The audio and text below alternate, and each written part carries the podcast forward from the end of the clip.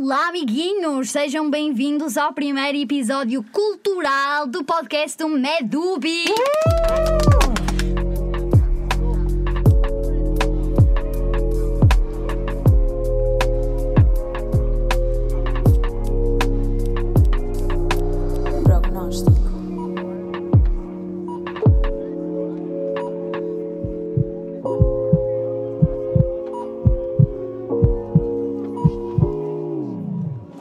Animação, após um PM, vou-vos já dizer. Estamos aqui que nem podíamos, mas não podíamos deixar de faltar e esperamos que tenham gostado do episódio anterior do nosso querido DDR, mas chegou a altura do cultural vos cultivar. E não podemos falar em cultural e não nos lembramos que para a semana acontece o fantástico Mad Scott Talent. E diz, deixem-me dizer-vos uma coisa, vocês não estão preparados para o que vão ver. Cheio de no dia surpresas. 18, às 21 horas, no YouTube do Medubi, a quantidade de surpresas incríveis que vamos ter, não é? É Sim, é verdade. Mas vamos agora centrar-nos no nosso podcast. Para vos darmos assim uma ideia de como vai funcionar, vamos ah, em todos os episódios ah, fazer uma abordagem dos eventos, ideias culturais que se passam na Covilhã. Vamos fazer uma entrevista e depois algumas surpresas que vocês vão ah, a perceber. Enfim, não podemos revelar tudo já. Sim. Fiquem até ao fim a ouvir. Contexto cultural. Oh, oh. Então começo eu por dizer eh, um dos, uma das coisas eh, giras que se estão a passar agora na Covilhã. Eh, não sei se andam por cá ou não, mas de qualquer das maneiras esta coisa podem fazer em casa, sentadinhos no sofá, a beber chá. Porque a nossa Câmara Municipal possibilitou que em casa consigamos, através da net, a visitar os museus de arte sacra e do queijo. Não sei se já lá foram ou não, mas pronto, podem lá espreitar para depois ganharem o gostinho para darem o salto real. Por acaso eu não estou muito bem a imaginar o que é o Museu do Queijo. É verdade, Ah, nós- Será que tem queijos expostos? Ah, Nós realmente não conhecemos nada daqui. E temos que começar a conhecer, amiguinhos. E eh, já não se envergonham quando as vossas famílias vos perguntaram: então, já foste? E, tu- e vocês dizem sim. então e o queijo à serra? Nada e nós, nada. Exato. Pronto, e para vocês que saibam. Que se... Ai, já me estou aqui a atrapalhar toda. Vocês saibam que não é só isto que se passa na Covilhã. A Covilhã recebeu no passado dia 25 de março, salvo erro, uma exposição do artista Luís da Cruz, de nome Suspensão. Esta exposição foi transmitida no YouTube através de live streaming e vocês, se forem ao YouTube da Câmara Municipal da Covilhã, conseguem encontrar rapidinho. E assim acabam por ver uma coisa interessante que é para depois não vos dizerem que não se passa nada de fixe na Covilhã, porque de Verdade. facto a nossa Covid tem muitas coisas aqui É só relacionadas estar com a atento. cultura. É verdade, é verdade. E tu, João, uma coisa estás? que vocês provavelmente não sabem, amigas, é que a Covilhã é candidata à cidade criativa da Unesco em design. E, portanto, acho que este sentimento é transversal a toda a gente. Nós, quando chegamos à Covilhã, no início estranhamos um bocadinho, mas depois entranhamos-nos completamente. E a verdade é que esta é uma oportunidade incrível porque podemos mostrar todo o nosso amor e contribuir para um arquivo de foto- de fotografias que está a ser criado da, da região relacionado com design e artes. E portanto, peço-vos que vão lá deixar o vosso talento, as vossas fotografias e, e que as enviem para geral.covilhacriativa.com geral.covilhacriativa.com E é como a Cátia disse: nunca mais voltem a dizer que não se fazem coisas giras na Covilhã. Só é, temos que estar atentos. Ah, nós, enquanto cultural, prometemos ficar assim um bocadinho atentos por vocês, ir partilhando destas coisas na, na página do Instagram do Cultural, do Sol da Arte. Se vocês não seguem, vão já seguir. Vale mesmo a pena. Pronto, e agora? Chegou a hora da entrevista. Verdade, é verdade. Chegou a hora da Não nossa é? entrevista do, deste episódio. Ah, uma pessoa que vocês bem conhecem e, portanto, vou deixar-vos esta conversa entre a Joana e o nosso convidado. Culturalmente falando. Culturalmente falando. Cão Eduardo Cavaco. E como estamos nesta onda de muito amor pela Covilhã, nada melhor do que começarmos com a entrevista com o nosso convidado que também alia este amor pela Covilhã, pela ciência e também pela arte musical. Então, boa tarde, professor. Antes de mais, agradecemos a sua presença aqui eh, no episódio cultural do podcast do Medubi. Tínhamos a certeza que tinha de ser o nosso primeiro convidado. Ahm, quando começamos a pensar nisto, a decisão foi mesmo unânime. Sabemos que já é bastante conhecido entre os alunos da FCS, mas mesmo assim preparamos uma brevíssima biografia da sua vida, por isso, se errar alguma coisa, esteja à vontade. Então, o professor Eduardo Cavaco é natural de Moura, licenciado em Biologia Marinha e Pescas pela Universidade do Algarve, professor na nossa querida FCS desde 2002, integra um grupo de investigação no SIX, concluiu o oitavo grau do Conservatório de Clarinete em 2004 e é desde 2005, penso não estar em erro, o diretor artístico da banda da Covilhã e seu presidente desde 2009. Correto? Enfim, um, um currículo completíssimo. Então, diga-nos, professor, o gosto pela ciência e pela arte hum, sempre andaram de mãos dadas ou uh, foram surgindo de uma maneira separada? Antes de mais, olá a todos. Dar os parabéns ao Medubi por esta iniciativa que nos surpreende sempre. Gostaria ainda de acrescentar ao currículo o doutoramento em Biomedicina na Universidade de Utrecht, uh, nos Países Baixos, mais conhecidos por Holanda. Falar sobre a carreira científica e a carreira cultural é algo que me apraz porque sempre estiveram de mãos dadas. Eu, desde muito tenra idade, por sugestão do meu pai, fui para a banda filarmónica Os Amarelos em Moura e foi o meu primeiro contacto com a música. E é daí que nasce esta paixão pelas artes, em concreto pela música, que depois, mais tarde, uh, decidi uh, aprofundar, inscrevendo no Conservatório Regional do Algarve, quando estava a tirar a licenciatura. Entretanto, fiz o doutoramento e, quando regresso do doutoramento e encontro emprego aqui na Covilhã, concluo o oitavo grau aqui no Conservatório uh, da Covilhã. E a música sempre foi algo que esteve presente na minha vida e fundamental e importante para nos apimentar os dias. Sim, concordo plenamente. Uh, e, professora, uh, tendo em conta agora a banda filarmónica, qual é a sua visão de futuro? Como é que vê a banda filarmónica a crescer cada vez mais dos limites da Covilhã ou isso não é um objetivo? Para a Banda da Covilhã, eh, foi um projeto que eu abracei assim quase por acaso. Foi através de um professor eh, de arte da medicina, atual bispo eh, de Viseu, o, o bispo, o padre, na altura padre, Luciano, que me perguntou se eu não estaria interessado em, em, mandar o meu currículo para a Banda da Colher. E eu coloquei na caixa do correio e foi dessa forma que chega à Banda da Colher. O projeto foi crescendo, foi sendo dinamizado, uh, mas eu acredito que tem potencial, mas uh, isso é tudo graças às equipas e às pessoas. Tem que haver criatividade, inovação, ao mesmo tempo mantendo a tradição. As bandas filarmónicas existem há mais de 200 anos em Portugal, são mais de 700 bandas entre Portugal continental e as ilhas. É uma tradição que em muitas aldeias é o único polo cultural que existe para as crianças e jovens e até para os adultos. O paradigma está a mudar um pouco. Há mais crianças a estudar música, a nível da formação, a nível dos instrumentos ficaram mais acessíveis. Estamos a assistir a uma mudança muito rápida. A pandemia não ajudou as bandas filarmónicas, mas elas são imprescindíveis ao panorama cultural uh, nacional e são importantíssimas como fomento de, de, de deveres, de aprendizagens de cidadania, de convívio, de partilha, de espírito entre ajuda e amizade. E, como tal, eh, são fundamentais em qualquer sociedade. E eu vejo que o futuro, para aquelas que souberem Uh, ser criativas, inovadoras e ao mesmo tempo conseguirem mexer nestas ferramentas atuais, as redes sociais, a parte digital, a parte de leis, a parte de apoios, de candidaturas, essas vão crescer mais e ter sucesso. Aquelas que estiverem mais no tradicional não vão desaparecer, mas vão ter mais, mais dificuldades. Hoje em né? dia é preciso mais formação a nível dos dirigentes associativos para que possam uh, abrir mais as suas bandas e as suas coletividades no geral.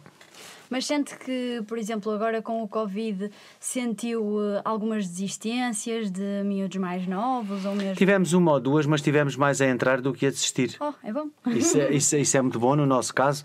Nós também fizemos questão de estar sempre presentes na, no online e nunca, nunca parámos a atividade e, pelo contrário, a atividade aumentou. Houve novos projetos e novas iniciativas que foram lançadas, uh, facto de estarmos confinados, como é o caso da, da, do ensaio aberto uh, da Banda da Covilhã Online, que teve 11 edições e terminou no sábado, dia 17 de abril, sábado passado, com um festival de bandas online com 21 participantes, mais de 800 músicos que elas representam. Nós estavam lá os 800 músicos uh, na sessão online, mas foi muito interessante. Mas lá representados. E agora vamos concretizar uh, essa presença física aqui na Covilhã assim que for possível.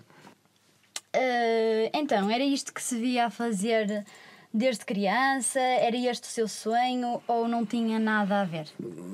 Tem tudo a ver. O meu sonho de criança era ser professor universitário e foi para isso que eu trabalhei. Eu tenho um lema de vida que é sonhar, acreditar e nunca desistir, e foi com base nesse meu lema, desde tenra idade, que eu sempre soube que queria ser professor universitário.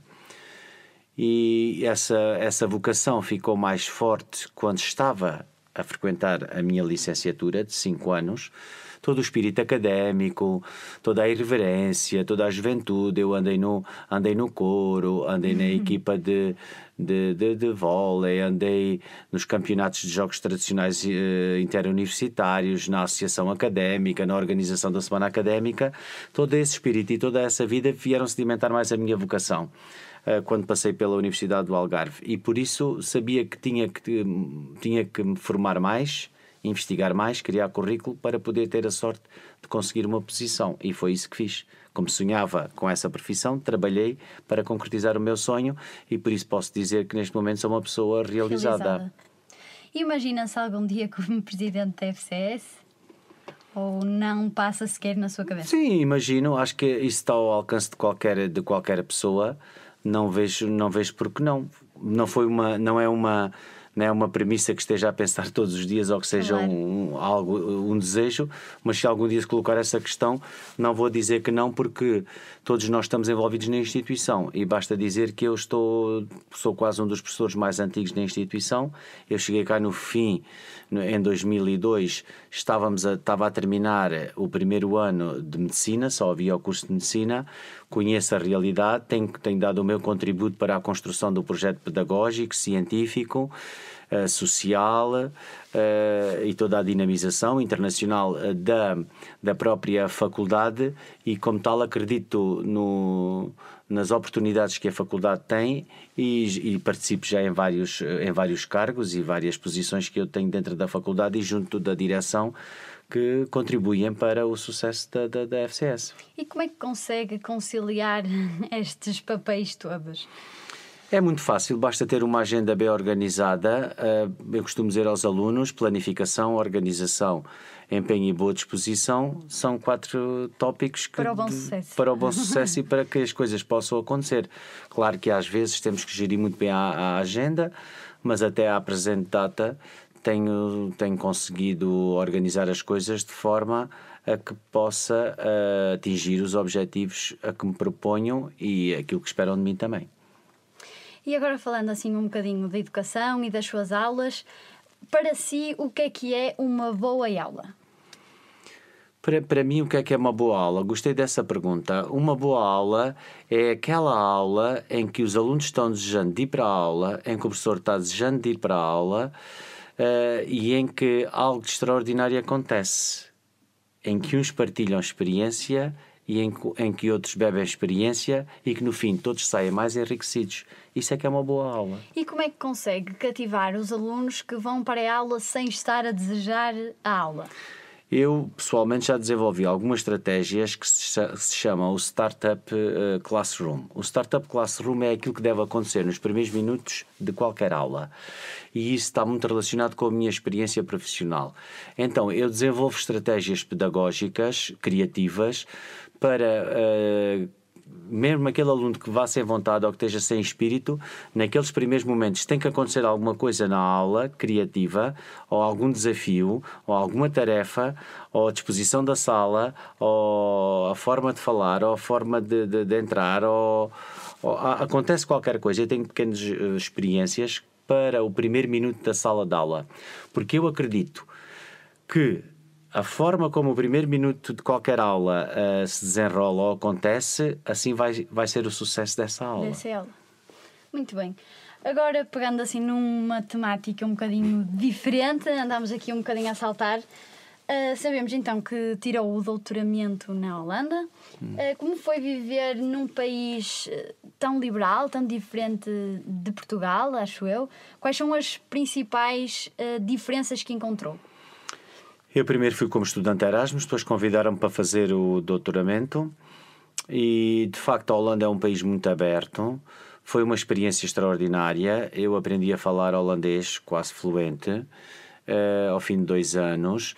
Uh, Integrei-me bastante bem na comunidade holandesa. Eu era quase como um holandês, que eu gosto muito de fazer isso nos locais onde habito ou vivo.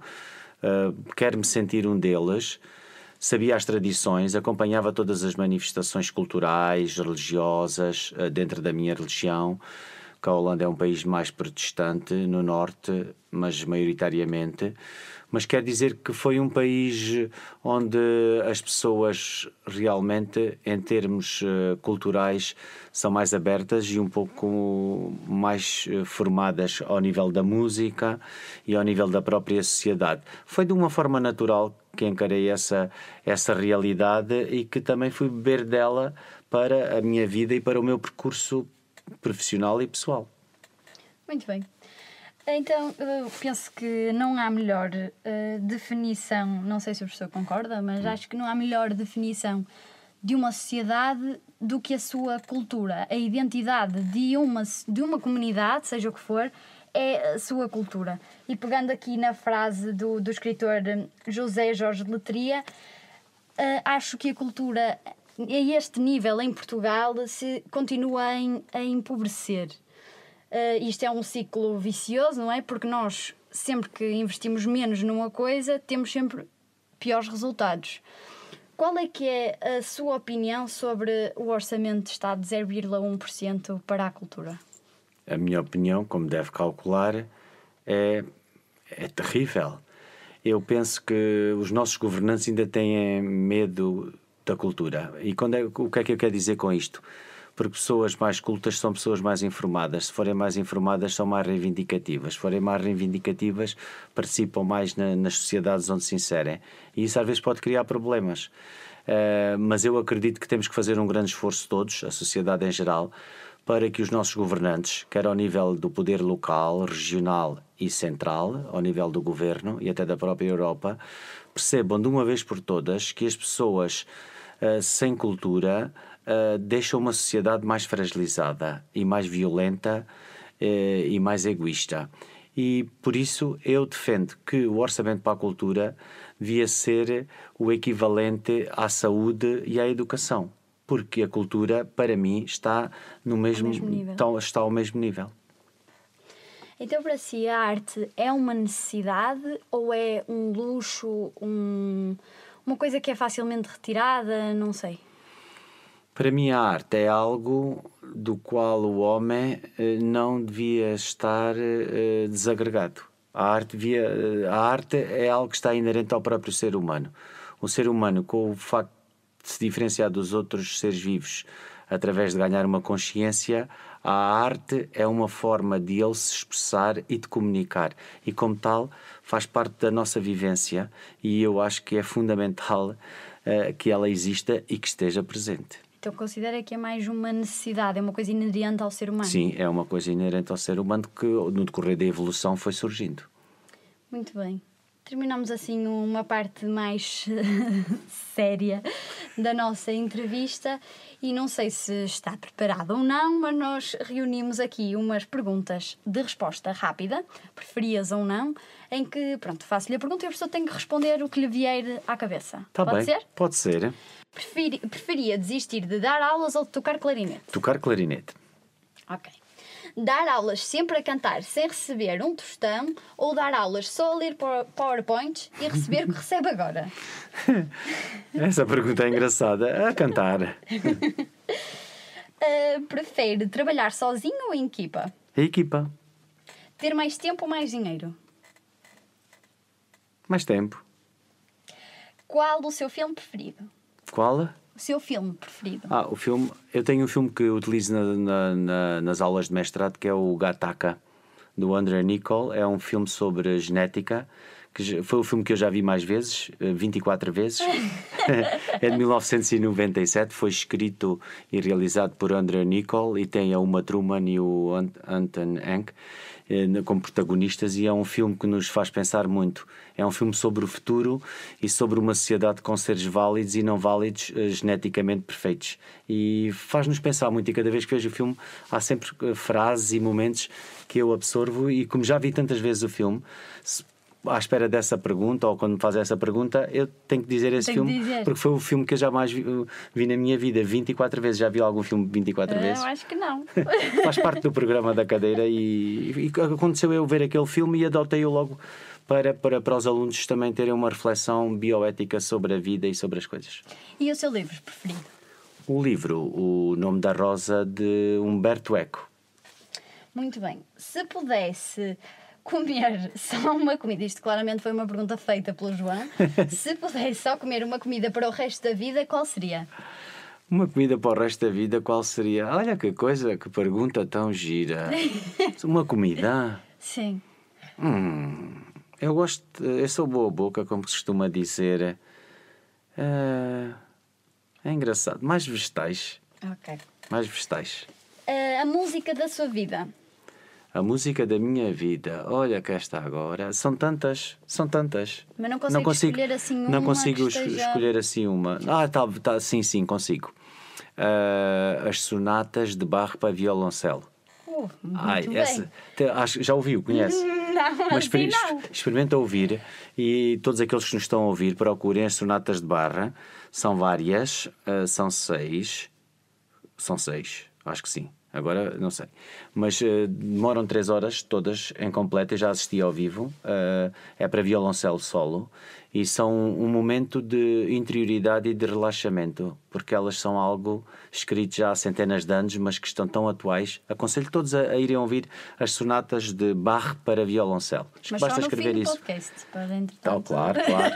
podem, podem terminar esta entrevista colocando aí as sonatas de bar. Vamos terminar com uma música. Ah, com uma Mas o música. professor depois pode ouvir que é um artista em ascensão que estamos a promover. Ok. Hum, qual o lugar que viveria para o resto da sua vida? É uma praia. É?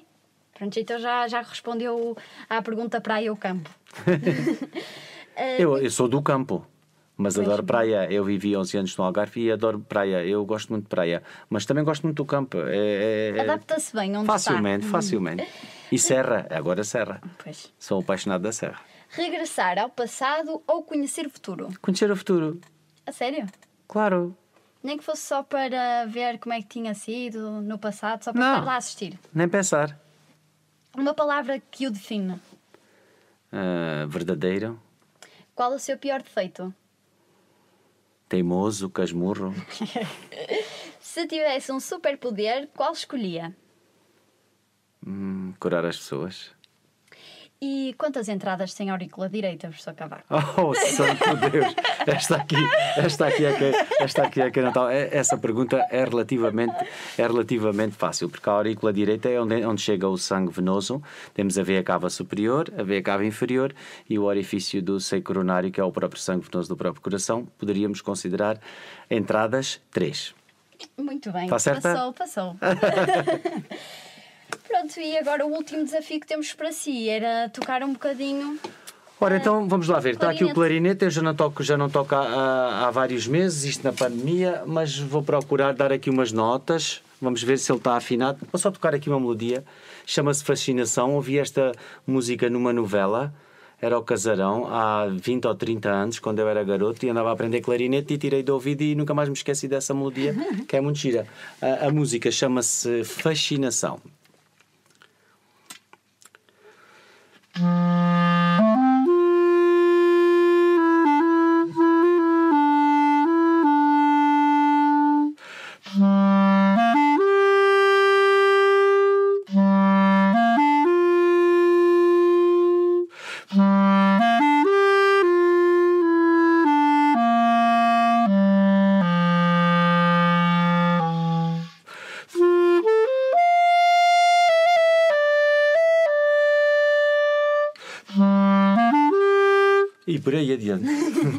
Muito obrigada, professor Cavaco. Espero que tenha gostado. Eu é que agradeço, parabéns a vocês e bem-ajam.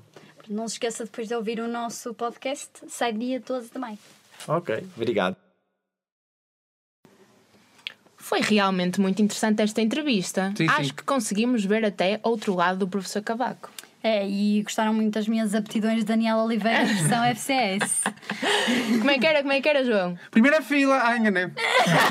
Como é que era? Primeira chamada. Primeira chamada. Primeira chamada. Já estamos todos com saudades de Vá, vá, vá. Primeira chamada agora, mas é para a próxima rubrica. Antes É verdade, é verdade. Foi realmente bom termos um professor numa atividade do núcleo. Achamos que foi um bom contributo, mas como nos lembramos dos professores, também temos que nos lembrar dos nossos queridos funcionários da nossa FCS, que sem eles bem sabemos que metade já tinha ido abaixo. E esta gente, como é muito sabedora e esclarecida, nós fomos à procura deles. E portanto criamos. É verdade. Peguem no vosso bloco de notas e anotem estes conselhos na dica do funcionário. Tan, tan, tan, tan. A dica do funcionário. Da FCS ou da UBI. Eu acho que vocês, como estudantes de medicina, têm que levar as coisas com mais calma, não se estressarem logo, porque são muitos anos de curso. Poucas borgas, nada de misturas e levar as coisas sem stress. Mais alguma coisa? Não preciso mais alguma coisa? Devem se divertir, mas com boas maneiras, não fazer eh, estragos, eh, não meter ninguém em af- em aflições e levar tudo com calma, porque são muitos anos que vocês têm pela frente. E corra tudo bem. Vocês têm que usar a vida como vida de estudante, mas de alguma forma têm que ter cuidado, certos cuidados, serem mais humildes, mais autónomos. Ai, penso, penso um padre. penso um padre. Vai ficar. Mais autónomos, porque têm, muito, porque têm muitos anos pela frente. Vocês têm que saber o que comem. Têm que comer menos tostas mistas, porque o meu colega não gosta de fazer tostas mistas. Que é uma grande aldrabada. Ai, não, não, é verdade, sim, senhor. Aquele é um refilão. Cada vez que lhe pedem tostas mistas, ele Ah. começa a refilar com os meninos. Isso é para brincar com eles, porque se não for assim, eles já não acham piada nenhuma se eu não refilar com eles. Pois, mas você Por isso refila. é que eu tenho que refilar Pois, sempre mas com eles. vocês refilam por tudo e por nada. dia Você que- é um refilão. O dia que eu não refilo, ele já diz, olha, o Sr. Beto está chateado, não está a refilar, o Sr. Beto está, está chateado. Então isso é é. que tenho que estar sempre a Pois, isso é dia sim, dia sim, não é, Sr. Américo? É, todos os dias, É, mas dia é a sim, brincar. dia sim. E eles, Ai, e eles, a brincar. E eles já me conhecem o suficiente porque sabem que eu estou a brincar. Já é, me é, a conhecem o brincar. suficiente. Já minhas lindas. Aldrabona Ah, sou eu e não me tanto. Pois. Mas é assim, mas continuo a pedir tosta. Não faço, eu faço a Fátima, que a Fátima gosta de Pois, fazer. pois. Tá- Estão a ver? Faz a Estão a Fátima. ver? Quem desdenha quer comprar. É assim. Pá, Pronto, com isto tudo, gozem bem a vida de estudante, que só quem anda uma vez, mas com muita calma e com muita precaução. Se fossem todos como a minha filha, não, não vendíamos café. Ela não Cada, cada um bebe. bebe a sua média de um, dois, ca- um, dois cafés por dia. Não, não há assim grande exagero em café. Cada um bebe um, dois. E comer? Comemos muito? Come-se muito? Comer? Sim, pedem muita comida, assim, doces. Doces nem. porcaria. É? Pois é, isso que eu perguntar é se comem muitos doces e assim. Não, não, não exagero, não há assim muito exagero, porque nós também não temos assim grandes quantidades, não é? Mas comem de vez em quando também sabe bem, então. Mas não. E comer faz muito bem. Comem mais ali na cantina, ali na cantina, é que- na refeição é que eles comem. Mas aqui é mais a sanditas, as tostas. Enfim, espero que todos sigam estes conselhos de vida destes senhores, porque nós somos umas florzinhas de estufa à beira deles. É o que vos tenho a dizer. Olha, e por falar em flores, desculpem, esta foi a melhor transição que consegui fazer. por falar em flores, está na hora de abrirmos a caixa do correio das mensagens dos nossos colegas da faculdade. É verdade, nós demos-vos esta oportunidade de ouvirem as vossas mensagens aqui no nosso podcast e é isso mesmo que vamos fazer agora, não é? Queríamos agradecer todas as dicas e críticas que nos deram para melhorar. Recebemos muito feedback, foi muito bom. mas está na hora de revelarmos uma declaração amorosa de André Cardoso. Não sei se é pseudónimo ou se é o nome real, mas Kátia, acho que podes ler. Acho que sim, acho que sim. Então, aqui vai um- o poema do nosso querido André Cardoso. Tu que vives onde todos vivem, Até parece que estou muitas vezes contigo, bem me dizem. Andas sempre com um bloco de notas. E o que realmente importa, anotas. Gostava de embarcar no teu mar e no teu porto parar.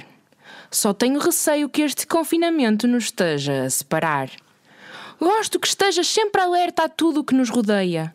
Quando chega a Covilhá, vens-me sempre à ideia. Espero que a nossa relação se possa desenvolver.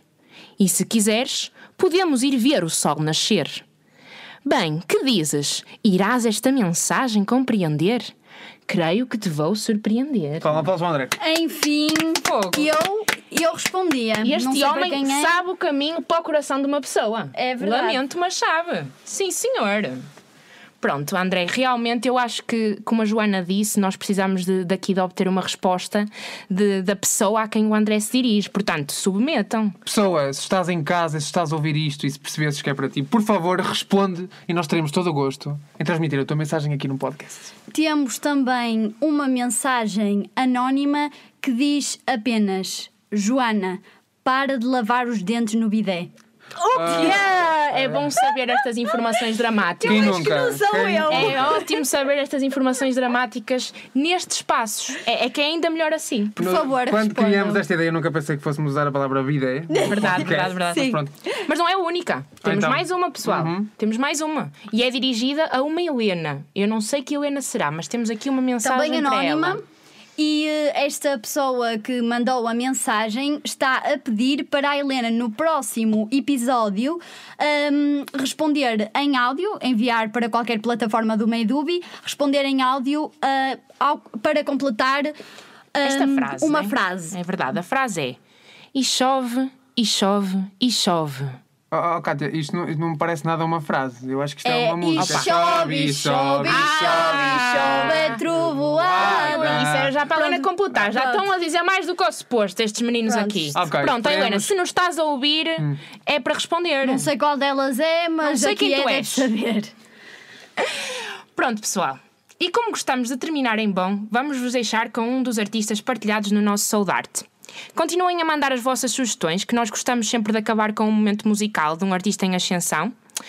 E É verdade. então, Adeus, eh, pessoal. Até ao próximo episódio. Beijinhos e abraços e convosco Código Festival de Castro.